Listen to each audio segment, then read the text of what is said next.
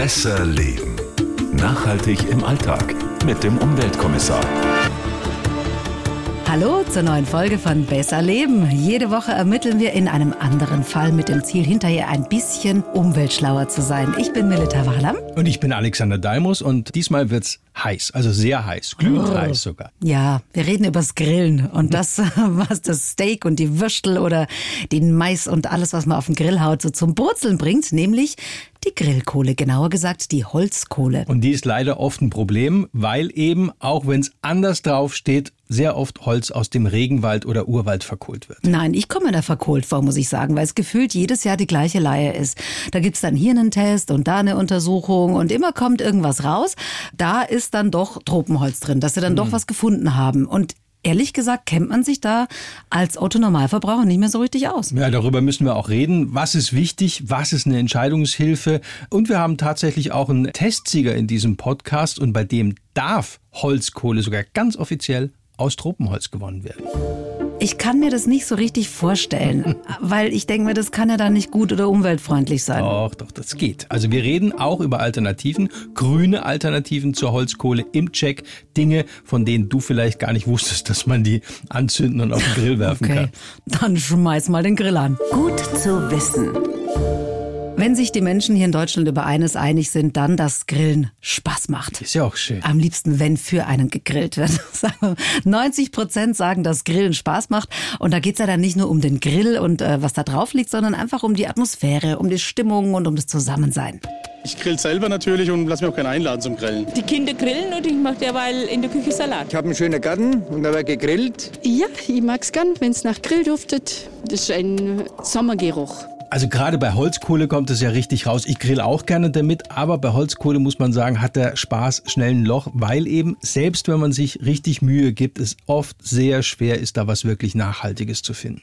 Wobei ich ehrlich gesagt schon darauf achte, woher die Kohle kommt. Eben weil ich mir immer denke, äh, Südamerika, Afrika oder was auch immer, das kann nicht gut sein. Aber auf meinen Säcken, die ich gekauft habe, stand meistens Deutschland drauf. Blöderweise hilft es leider auch nicht so viel. Nee, weil so viel Holzkohle kann es ja gar nicht geben. Das heißt, die wird hier nur abgefüllt oder umgefüllt. Ja, tatsächlich. Also auch wenn da deutsche Adressen auf den Säcken draufstehen, in den meisten Fällen ist es so, dass bei uns Holzkohle höchstens noch abgefüllt wird. Das ist zwar rechtlich in Ordnung, aber ich finde, es täuscht eben doch darüber hinweg, dass die meiste Grillkohle in Deutschland eigentlich aus dem Ausland stammt. Ja, die Grillkohle in Deutschland, die kommt nämlich meistens aus Polen. Hätte ja. ich auch nicht gedacht. Ein Drittel, ein Drittel unserer wow. Grillkohle. Ja. Und dann, äh, ich lese mal hier die Hitliste runter. Auf äh, Platz zwei liegt Paraguay mhm. und dann die Ukraine auf Platz drei. Und auch das ist ein Trend. Wir grillen in Deutschland immer mehr, auch mit Holzkohle. Ja, über 200.000 Tonnen allein importieren wir hier nach Deutschland und das macht insgesamt mehr als eine Viertelmillion Tonnen Holzkohle, die wir auf den Grill legen pro Jahr. Ist nicht von Pappe. Nee, das ist eine Menge.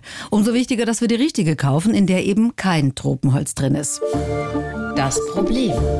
Was ich immer so schwierig finde, ich als Verbraucherin kann unmöglich erkennen, was das für schwarze Stückchen da im Sack sind. Also ob es sich da um Tropenholz handelt und schon gar nicht, welche andere Baumart da verkohlt worden ist. Also du kannst mir alles hinlegen. Ja, aber ich kann dich beruhigen, das können noch nicht mal Experten. Das kann man wirklich nur zum Teil im Labor machen. Und da muss man auch sagen, da werden wir Verbraucher ja richtig gehen verarscht. Anders kann man es ja gar nicht sagen. Also schon 2017 hat nämlich die Umweltorganisation World Wildlife Fund, WWF, festgestellt, dass 80 Prozent aller untersuchten Holzkohleprodukte zumindest mal Auffälligkeiten. Auffälligkeiten. Ja, Auffälligkeiten. Okay. Aber das war nicht immer so, oder? Dass da Tropenholz drin war? Nein, so krass jetzt nicht, aber viele Kleinigkeiten, die eben nicht gestimmt haben. Und sei es nur zum Beispiel, das finde ich auch wichtig, dass die aufgeführten Holzarten gar nicht korrekt waren. Also um es mal zu oh. vergleichen, das wäre jetzt so, als wenn du sagst, ich verkaufe dir Rindfleisch, aber eigentlich ist billiges Schweinefleisch. Ja, ist ja auch ein Fleisch, ne? Ist ja, ist ja wurscht. Ist ja Wahnsinn. aber eben anders. Also wirklich tricky ist, den Unterschied, wie gesagt, bei Holzkohle kann man eben nur im Labor Labor feststellen. Also in 40 Prozent der vom WWF untersuchten Grillkohlen sind auch tropische Hölzer gefunden worden. Und zwar auch auf Grillkohlesäcken, wo draußen ausdrücklich kein Tropenholz drauf So eine Schweinerei, so ja, viel. Doch. Und den Betrug, den hat uns auch Johannes Zahn, der ist Forstexperte vom WWF, so bestätigt. Das Absurde war dann, dass das Labor wirklich ausschließlich Tropenholz in genau diesem Sack gefunden hat. Also das ist schon ein starkes Stück, wie die Kunden hier massiv und auf bösartige Weise hinters Licht geführt werden. Und nur damit es mal klar ist, also der WWF bemängelt nicht nur Kohle vom Discounter, sondern wirklich auch Produkte von namhaften Herstellern, die dann auch entsprechend natürlich teurer mhm. sind. Ich habe gesehen, auch bei der letzten Untersuchung äh, der Stiftung Warentest, 2019 war das, da haben sie immerhin in fünf von insgesamt 17 untersuchten Holzkohlen auch Tropenholz nachgewiesen. Ja, aber das ist eben nur wirklich mit dem Lichtmikroskop nachweisbar. Und eigentlich sollten laut Siegel nur heimische Hölzer enthalten sein. Und diese genauere Untersuchung hat dann ergeben, da ist Tropenholz im Beutel. Und zwar Wahnsinn. auch bei namhaften Herstellern. Also einfach mal falsch äh, deklariert und gehört ja so eigentlich auch nicht auf den Markt. Ja, ja auch bei anderen Premium-Anbietern war die Deklaration auf den Säcken nicht einwandfrei. Da haben zwar viele brav die Holzarten richtig auf dem Sack angegeben, aber die Herkunftsländer zum Beispiel waren da nicht immer hm. klar aufgeführt. Erklär mal, warum das so schlimm ist.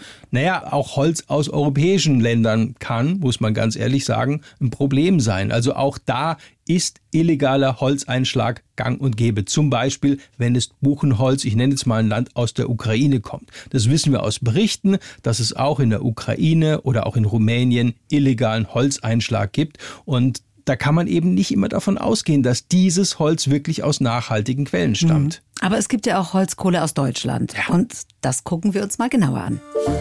Der Clou. Wir wollen ja bei Besser Leben auch immer nachhaltige Möglichkeiten zeigen, also Lösungen. Deswegen jetzt also die Frage, was ist mit heimischer Holzkohle? Da ist ja dann ganz sicher kein Tropenholz drin. Die müsste streng genommen ja dann in Ordnung sein. Ja, ist sie auch. Also zum Beispiel Profagus, mittlerweile einer der ganz wenigen Hersteller, die noch industriell Holzkohle in Deutschland produzieren. In Bodenfelde bei Göttingen wird das seit ja, über 100 Jahren mittlerweile gemacht. Und die Firma schneidet tatsächlich auch in Grillkohletests regelmäßig mit am besten ab, auch weil diese Holzkohle länger die Hitze speichert und eben auch entsprechend nachglüht. Okay, die Kohle ist wahrscheinlich dann aber ein bisschen teurer als importierte Holzkohle von irgendwoher. Das Kilo Holzkohle von Profagus dürfte so um die 2 bis 2,50 Euro kosten. Äh, da liegen viele Anbieter sicher um die Hälfte und mehr drunter, das ist klar. Aber man darf auch nicht vergessen, billige Holzkohle hat sozusagen auch ihren Preis. Ja? Das hätte also, von meiner Oma stammen können, weil ja. die Holzkohle nämlich zu schnell abfackelt und dann nur noch weißer Staub da ist. Ja, erstens das. Und die Stückelung ist auch nicht so gut. Das merkst du sofort, wenn du die rausschüttest. Also so gute Grillkohle besteht aus hartem Laubholz, also zum Beispiel eben Buchenholz. Und die Buche hat ein sehr festes Holz und damit so einen hohen Heizwert. Und die brennt auch relativ lang, erzeugt viel Wärme und lässt sich eben relativ gut zu Grillkohle verarbeiten. Also wenn du beim Grillen mit einer einzigen Ladung qualitativ hochwertiger Kohle gut durchkommst, dann lohnt sich das hinten mhm. raus im Endeffekt. Also lieber ein bisschen mehr zahlen mhm. und dafür verbrenne ich im Endeffekt weniger Kohle. Was ich auch empfohlen bekommen habe, da gibt's äh, ein Start-up aus Augsburg seit 2010 am Markt. Das nennt sich Nero, die Grillkohle von denen. Mittlerweile gibt sie sogar im Baumarkt zu kaufen, ist mit dem Siegel vom Bioverband Naturland versehen und da kommt das Holz auch nicht aus dem Ausland, sondern aus dem Stadtwald von Saarbrücken. Also ist Ui. nachhaltig und wird in Frankreich verkauft geholt, also direkt hinter der Grenze, mhm. kurze Transportwege, auch das passt. Also kann man mit dieser Nero Grillkohle zumindest aus Umweltsicht nicht viel falsch machen. Ich denke mal, die hat auch ihren Preis dann. Ja, ist nochmal ein Stück weit teurer, da kostet dann das Kilo so 2,70, 2,80 Euro. Also wie gesagt, Billigholzkohle kostet dagegen nur einen Bruchteil. Dafür ist hier eben in diesen Produkten garantiert kein Tropenholz drin. Wir sind noch einen Überraschungssieger Ach, schuldig. Stimmt. Denn du wolltest erklären, mein Lieber, warum ausgerechnet eine Holzkohle bei der Stiftung Warentest super abschneidet, obwohl da Tropenholz drin ist. Ja, da war doch was, gell? Ja. Ja, es geht nämlich um Flamenco-Qualitätsgrillkohle. Klingt spanisch, oh. ist aber nicht aus Spanien, nein, sondern aus Namibia.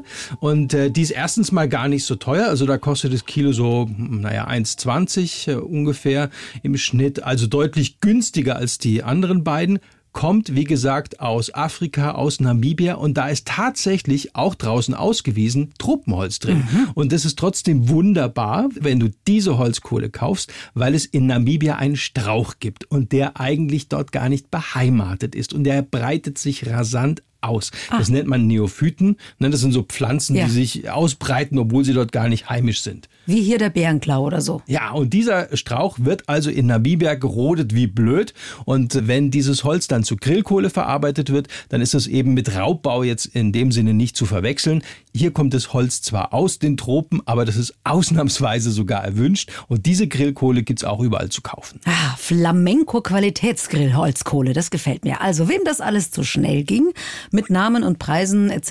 etc. könnt ihr alles gerne nachlesen unter bayern1.de slash besser leben. Und wenn jetzt gerade bei billiger Grillkohle Hinweise auf die genaue Herkunft des Holzes fehlen, dann gibt's doch sicher irgendwelche Siegel, auf die ich mich zumindest verlassen kann oder an denen ich mich orientieren kann.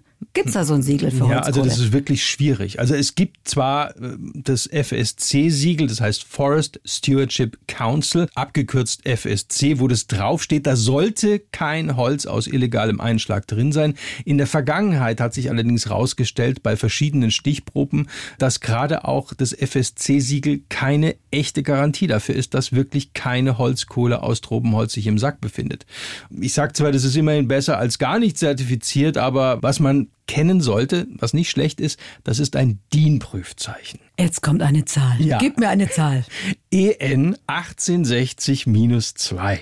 Ja, das muss man sich nicht merken, weil das kann man auch bei uns unter bayern1.de slash besserleben nochmal nachlesen. Aber dieses DIN-Prüfzeichen, das garantiert dir zumindest mal, dass zum Beispiel in der Holzkohle kein Pech drin ist, kein Erdöl, kein Koks und eben auch keine giftigen Kunststoffe enthalten sind. Aber ich habe eine schöne Eselsbrücke. Wie der zweite Münchner Fußballverein 1860 München. 1860-2. Haben wir's doch. Siehste? Da musst du mich jetzt schon loben, mein Das Lieber. ist großartig. Hab noch nie eine bessere Eselsbrücke Siehst du gehört. mal. Wir hatten ja auch noch eine grüne Alternative zur Kohle versprochen und zu der kommen wir jetzt. Gibt es neue Ansätze? Garantiert ohne Tropenholz und zumindest nachhaltigem Ersatz für die herkömmliche Holzkohle. Das klingt äh, so experimentell. Ist denn der Ersatz wirklich ein Ersatz? Und aus was besteht der? Ne, Zum Beispiel äh, aus Olivenkernen. Also mittlerweile gibt's da so gepresste Briketts. Das ist ein Abfallprodukt aus der Olivenölpressung. Und äh, diese Oleo Bricks, die gibt's tatsächlich in einigen Bioläden oder Biomärkten. Die kosten etwa, naja, so drei Euro pro Kilo, etwas mehr als handelsübliche Holzkohle. Aber die brennen zum Teil wirklich auch länger als handelsübliche billige Holzkohle. Und die Initiative Abenteuer Regenwald, die hat äh, verschiedene Sachen mal getestet. Und diese Olivenkerne haben eigentlich sehr gute Brenneigenschaften. Also die werden gut heiß. Und damit sind Oleobricks, wer es mag, eine der besten Alternativen tatsächlich zur herkömmlichen Holzkohle. Die riecht ja dann sicher anders. Merkst du nicht. Also ich Echt? habe schon mal ausprobiert, merkst du eigentlich nicht. Okay. Und was gibt's sonst noch? Äh, Kokosbriketts, auch die riechen nicht nach Kokos. Schade, das hätte mir jetzt gefallen. nee, die bestehen aus Kokosnussschalen und stammen aus dem Abfall, der bei der Kokosnussöl- und Kokosmilchproduktion anfällt. Und auch die haben gute Grilleigenschaften. Es gibt nur einen Nachteil im Vergleich zu Olivenkernen, ist eben der Transportweg länger. Also das heißt, äh, die stammen eben aus den Tropen und alles muss hierher geschifft werden. Also insofern, naja, immer noch eine gute Alternative zur Holzkohle, aber die haben halt jetzt nicht den super CO2-Abdruck äh, wie beispielsweise die Olivenkerne. Okay. Mir hat ein Freund erzählt, er hat mit alten Weinreben und Weinstöcken gegrillt. Ist das auch eine mögliche Holzkohlenalternative oder war das jetzt Zufall, dass es geklappt hat? Ja, gibt's auch. Also da bin ich aber ein bisschen vorsichtiger. Das ist auch ein Abfallprodukt der Weinindustrie und kann auch als Grillkohleersatz äh, hergenommen werden, wird dazu auch dann recycelt. Allerdings ist da nicht immer ganz klar, wie viel Pestizide zum Teil da drinstecken, die eben in der Weinindustrie eingesetzt werden und dann noch in diesen alten Reben drinstecken. Das ist mal der Punkt eins. Pluspunkt ist, die fangen schnell Feuer, also schneller als zum Beispiel die Briketts. Irritierend ist für Griller möglicherweise die Rauchentwicklung, weil das raucht schon ordentlich, also im Vergleich zur üblichen Holzkohle. Ach, das kann ja gar nicht leiden. Na gut, muss man selber wissen. Wir fassen nochmal zusammen. Wer in Deutschland Holzkohle für einen Grill kauft und wirklich sicher sein will, dass da kein verkohltes Tropenholz im Sack liegt, der muss wirklich schon ganz genau auf die Verpackung gucken. Und dadurch, dass Holzkohle aus Übersee hier bei uns abgefüllt wird, steht dann oft eine deutsche Adresse drauf, obwohl das kein Holz aus Deutschland ist. Und ein FSC-Siegel auf der Verpackung ist gut. Und auch gut eben dieses DIN-Prüfzeichen, das sicherstellt, dass keine schädlichen Stoffe drin sind. Wir erinnern uns, die Eselsbrücke 1860-2. Und wer auf Billigkohle zweifelhafter Herkunft verzichten will, der muss eben auch bereit sein, ein paar Euro mehr zu zahlen. Also bekommt dafür aber zum Beispiel auch hochwertigere, besser gestückelte deutsche Holzkohle, zum Beispiel aus Buchenholz. Und wie immer rechnet sich da der Preis auch bei der Holzkohle. Qualitativ hochwertigere Grillkohle, die glüht dann wesentlich länger nach. Das heißt, es muss da nicht so viel draufgeschüttet werden, wenn der Grillabend mal ein bisschen länger wird. Und das wünschen wir euch natürlich alle. Ne? Und das gilt auch für die grünen Alternativen wie Kokos oder Olivenkern, Briketts. Eins darf man auch nicht vergessen, also über 90 Prozent der CO2-Emissionen beim Grillen werden durch das Grillgut verursacht. Also das mhm. Fleisch vor allen Dingen, das da drauf liegt. In einem Stück Rind oder Schweinefleisch, da steckt nun mal vorab schon jede Menge mhm. CO2 drin. Das liegt in der Natur der Sache. Aber man kann ja auch mal einen Mais Maiskolben mehr grillen ja. oder eine Zucchini oder Aubergine oder Kinder Paprika. Kinder lieben Maiskolben. Und Grillkäse. Ja. ist toll. Eben. Tschüss. Besser leben. Nachhaltig im Alltag mit dem Umweltkommissar. Wenn ihr Fragen habt oder Ideen oder auch Kritik, gerne an besserleben@bayern1.de.